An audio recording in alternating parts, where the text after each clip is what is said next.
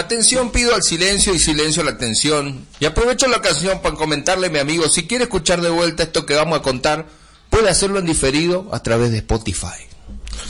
Más para los fieles de siempre que escuchan todos los viernes, diremos que hoy toca hablar de un gran hombre de letras, político y pensador, que sin saberlo escribió Laura que muestra mejor lo criollo y lo nacional. Lo relataba en aquel libro, por raro que a usted le suene, aún sigue con tal vigencia y asombra y da tristeza con la codicia y vileza de quienes han sido mandantes. Pocos fueron los que pusieron al pueblo por adelante. Pero mejor empezamos, no sea cosa que se aburra, pues los versos no me abundan y esto es solo introducción. Le invito a prestar la oreja, que así comienza el informe de la cultura pesada para el día de la tradición.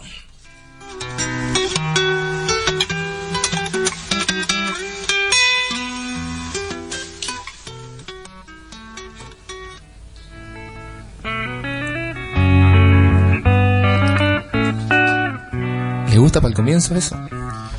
Estuvo muy bien, un poco ahí. Hubo, hubo. accidentado, pero salió y se entendió muy bien Esto la se, idea. hacía en, pu- esto se hacía en pulperías donde no, no había que darle play a cosas. Claro, se entendió muy bien la idea. El gaucho pelaba la vihuela y ahí nomás arrancaba sin editar. Ya todo esto, ¿por qué es?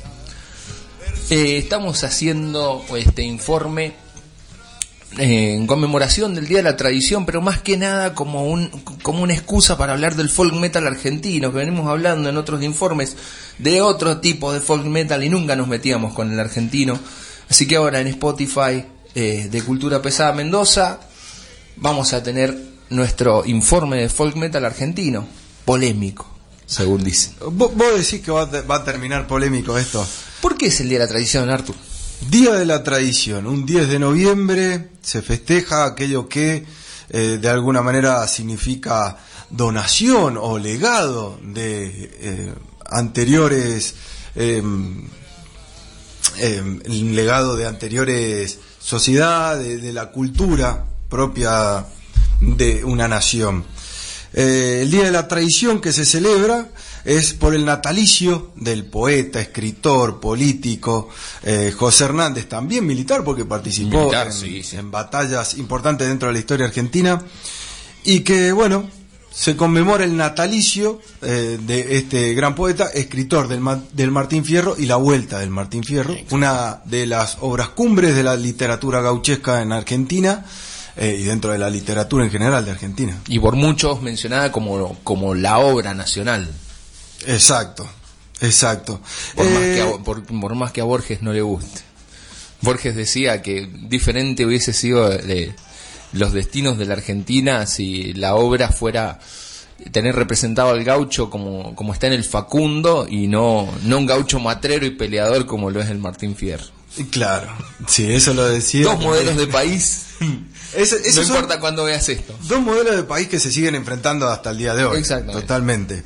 Eh, una- un- bueno, el Día de la Tradición en verdad se empieza a institucionalizar por la idea eh, de una agrupación llamada Base, que tenía la- el nombre, lo toman por eh, la obra de Alberdi, de la generación del 37, y bueno, se les ocurre la idea de eh, llevar a cabo, institu- institucionalizar el Día de la Tradición eh, y tomar el natalicio de José Hernández. Todo esto eh, se, cumple en el año 1939. Comienza un poco antes la idea, obviamente, a través del, del poeta Francisco Timpone.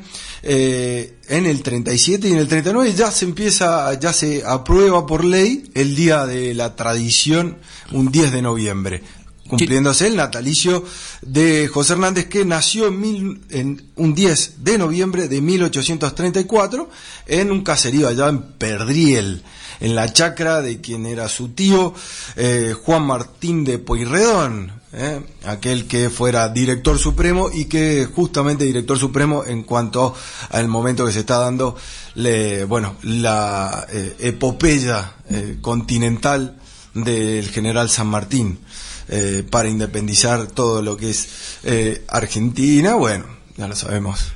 Pensaba en esto de, de- de- de dejar el- la, de conmemorar, o sea, hacer la ley en base a la persona y no a la obra. ¿Sí? De parte de, esta agrupación base, o sea, poniendo en valor a, José Hernández, no tanto porque podrían haberlo hecho el día que, no sé, que salió la primera tirada, que fue en 1872, pero se decide hacerlo en base al natalicio de José Hernández. Creo que tanto José Hernández como la obra no están desconectadas, o sea, no es lo mismo, o sea, está bien elegida la fecha para mí, ¿eh? para remarcar eh, lo que es esta obra del Martín Fierro, donde cuenta lo que, son, lo que era, cómo era vivir en esa época como gaucho, las costumbres, su estilo de vida, eh, la opresión y la injusticia que recibía el mismo gaucho al ser mandado a la, frontera debido a esta ley de vagos. Eh, que bueno, ahora vamos a estar hablando un poco para ya meternos dentro del, del folk metal. Mm, bien, que es a dónde vamos, a dónde vamos a ir finalmente. Pero lo importante que quería remarcar es que eh, no es casualidad que José Hernández escriba el, Martín Fierro por dadas sus ideas. El Martín Fierro es una, una obra profundamente política que tiene una denuncia constante que habla acerca de, las injusticias que tenía que sentir este criollo, este, este hombre eh, argentino que no es oligarquía, que tampoco es el enemigo que eran los indios en ese momento, sino que es lo que mejor representaba, digamos, a lo popular.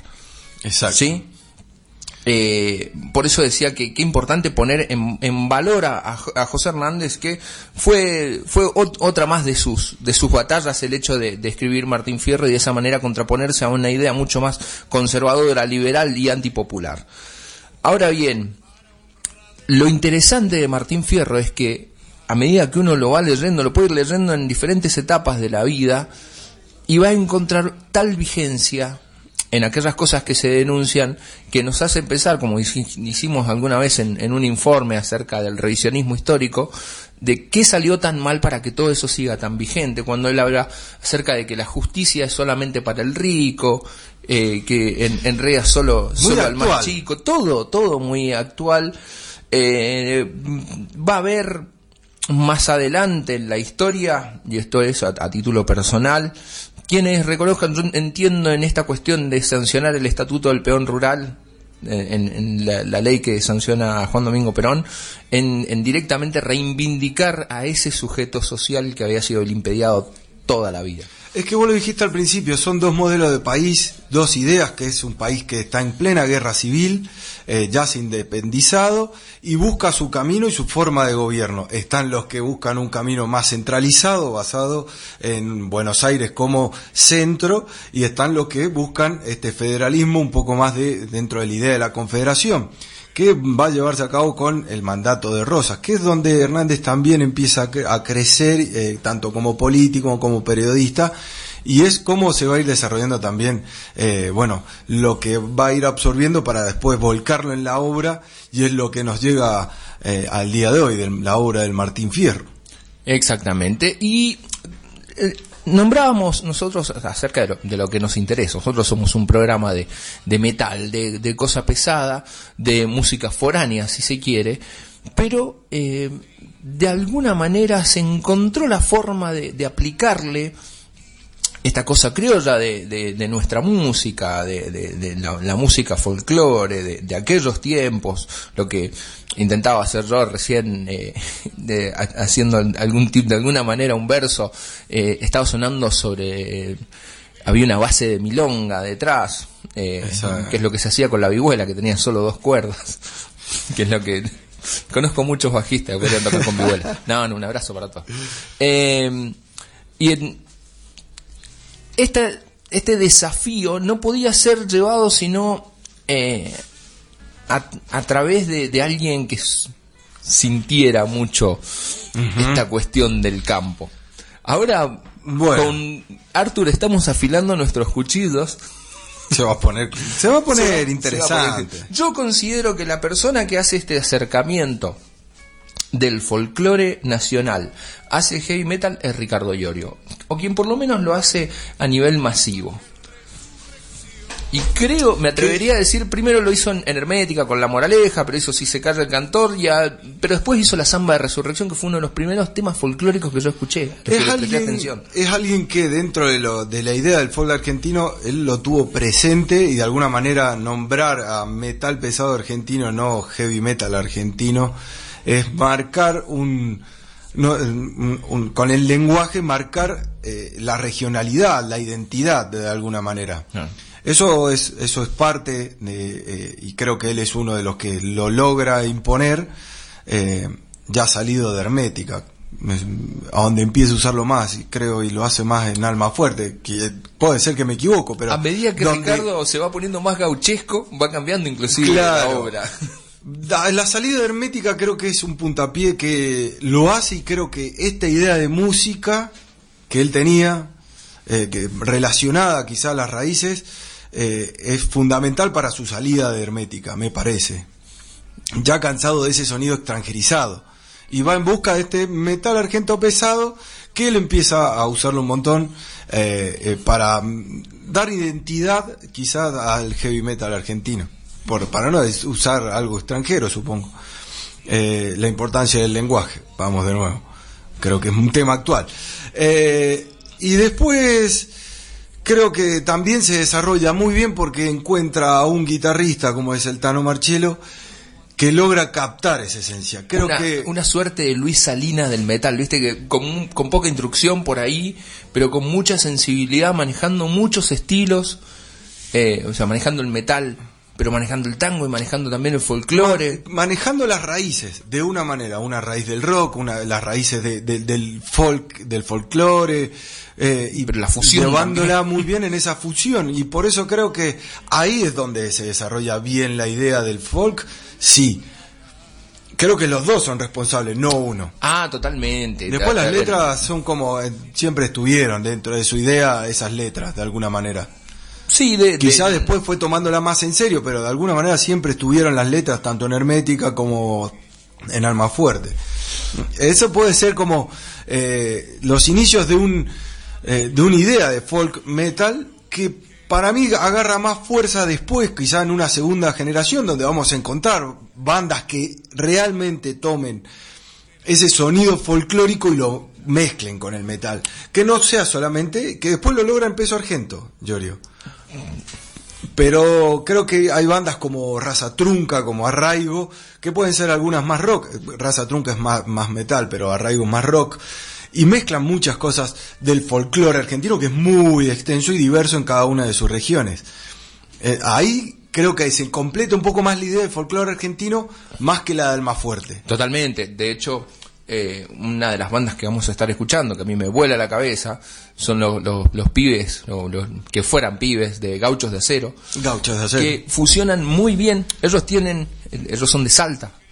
Tienen esta cuestión de que arman muy bien lo que es el metal y el folclore, ya utilizando, no sé, técnicas del bombo legüero en la doble masa. ¿Entendés?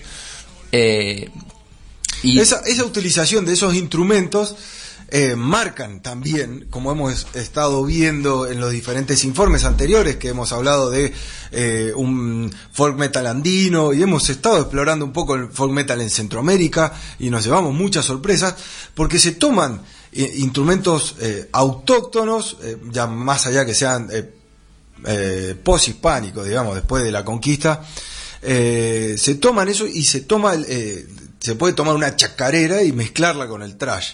Como, por ejemplo, y lo voy a nombrar, Germán Philippens en su último tema. que ha salido hace poco y que lo pueden escuchar por cualquiera de las plataformas, tiene esa chacarera trash de alguna manera. Arcángel, de alguna manera, siempre fue a esa idea. Germán maneja muy bien el folclore. Es alguien que mm, tiene mucho la esencia y ha mamado mucho la esencia del folclore, que no es solamente también hay que decir en la música, sino en las letras de los poetas, eh, como Armando Tejada Gómez, y eso también lleva un poco más eh, la, la, lo sanguíneo que estamos hablando, tradición, la tradición, el legado, lo que se transmite para una generación, de una generación a otra. Esa era la palabra que quería decir al principio, no salía. Disculpen. Exacto. Entonces tenemos que, el, eh, para, para quienes nos están escuchando, inclusive desde otros países, esperemos que, que esto pueda servir de alguna manera para conocer lo que es el metal argento, por lo menos una muestra. Por eso usamos el Día de la Tradición como, como excusa, básicamente, porque veníamos eh, metiéndonos mucho con, con pueblos originarios y esas raíces aplicadas dentro del metal Pero para entender el folk metal vos tenés que entender al criollo, tenés que entender que, un, que los, los pueblos originarios argentinos fueron prácticamente exterminados y entonces lo que más nos quedaba de nuestra tradición viene a partir del criollaje. ¿sí? Lo que es la música, la danza, eh, las vestimentas, el mismo lenguaje, que alguien dijo alguna vez, no recuerdo bien qué escritor, pero era culto, mucho más que yo, que el lenguaje que utilizaba José Hernández en el Martín Fierro debería ser considerado el auténtico lenguaje argentino. Bien. Eh, concuerdo muchísimo en lo que decís, porque también es eh, la base de, una idea de país, como dijimos, que es muy importante para entender el Día de la Tradición o lo que se quiere rescatar con la figura de José Hernández. Eh, alguien que también jugó mucho, batalló en las batallas de Cepeda y en la batalla de Cepeda en 1959 y en la de Pavón junto a Justo José Urquiza. Eh, alguien que creía también en una idea de país eh, y que lo transmite también a la idea de país por la obra del Martín Fierro, eh, que es lo que nos llega y, eso se transmite a la música, esas letras, esas vivencias del gaucho que salen del Martín Fierro, tanto en su primero como en la vuelta del Martín Fierro, eh, se transmite a esta idea de folk metal, o folclore, perdón, folclore argentino de metal, no sé ahora, ya me fui, pero un metal folclórico eh, que lo podemos reflejar, porque esas letras vienen, sino ese sentido de cómo uno va eh, diciendo los versos, recitando los versos del Martín Fierro, tiene de alguna manera una caída sobre eh, no sé, escuchar más fuerte, de alguna manera baja esa. Sí, yo creo que sí, yo creo, que, por eso te decía que Ricardo es como que arranca, o sea, nombrábamos a, a Ger de, de Arcángel, nombrábamos a los gauchos, nombrábamos a gente que vino después, pero me parece que él dio por ahí el puntapié inicial, después hizo una obra hermosa junto a Flavio Cienciarulo, que es Peso Argento, que la recontra recomendamos en 1997, pero eso es más folclore puro. Exacto, ahí tenemos, y además ahí también eh, se podría hacer un análisis bastante eh, intenso de esa obra eh, de Peso Argento. Es otro, Ricardo Llorio, ahora Ricardo Llorio, digamos, que es donde yo me meto. La vuelta de Ricardo Iorio, es la vuelta de Martín Fierro. No, no. No, no, bueno. Esta etapa. No, no, no, para nada. Pero la etapa del peso argento de él, que es eh, bastante diferente a la que está viviendo ahora, eh, esa obra junto a Flavio Sancharulo, hay buenas letras que no solamente hablan de una poesía gauchesca, sino también de una historia de del, del indio, del, del originario, cómo está siendo, eh, está siendo aculturizado, digamos, lo están absorbiendo otras culturas y cómo está sufriendo también eso. Ramón el indio hereje. Eh, hay una hay, un fuerte mensaje en esas canciones eh, dentro de las letras que recorren el país entero con el chamamé con Río Paraná eh, allá en Tilcara eh, lo que decías de Ramón el Indio Hereje, Cacique Ratel, que ya Nos, vamos para el lado del sur. Ahí voy a hacer una salvedad para que tengamos en cuenta cómo es el lenguaje. Porque la canción nos dice primero nació en eh, primero argentino y después tehuelche. No, no, porque ha nacido tehuelche y antes que nada argentino. Y antes que nada argentino. Al revés. bueno, se me dio licencia poética. Ahí, ahí yo voy a hacer la salvedad del lenguaje de que el, el, eh, Tehuelche, pero es Tehuelche, no es argentino. Y no estoy haciendo, estoy apoyando la idea del pueblo originario, porque tiene su historia y tiene su, y estaban antes. Digamos. Eh, pero esto es una postura mía. Viene mucho también de esta idea del, esto es una postura mía. ¿eh? Porque si no tenés después a los mapuches yendo a la callerista. La callerista. Ajá, qué bien. Qué, malas declaraciones por parte de nuestro eh, gobernador en sí, cuanto que, a que, que, gusta mucho de ponerse bombacha de gaucho, pero es, no puede salir de su cara de estanciero. Claro, ahí eh, tenemos la diferencia. Repasábamos en, en, entonces esta, esta cuestión del, del gaucho como sujeto popular y una de las canciones que vamos a estar escuchando eh, es una canción de Malón que se llama Cancha de Lodo, que primero que hace primero que hace una muy buena fusión de lo que es el folclore con el metal. Tal vez utilizando alguna eh, alguna base tipo metálica donde agarra la, la vihuela y la lleva para el mismo lado. Claro. se, fue sostenido.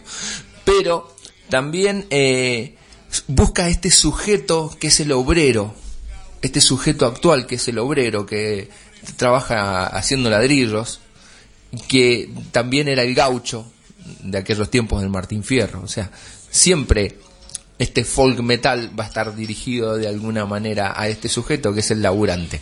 Exacto. ¿Sí? Sí, al, eh, al oprimido. Exactamente. Exactamente va al oprimido. Así entonces damos eh, final, espero que, que les haya gustado. Era un informe que quería hacer mucho, estoy muy contento, creo que ha salido lindo. Arthur, para finalizar, ¿es Ricardo el padre del metal nacional? Aguante civiles.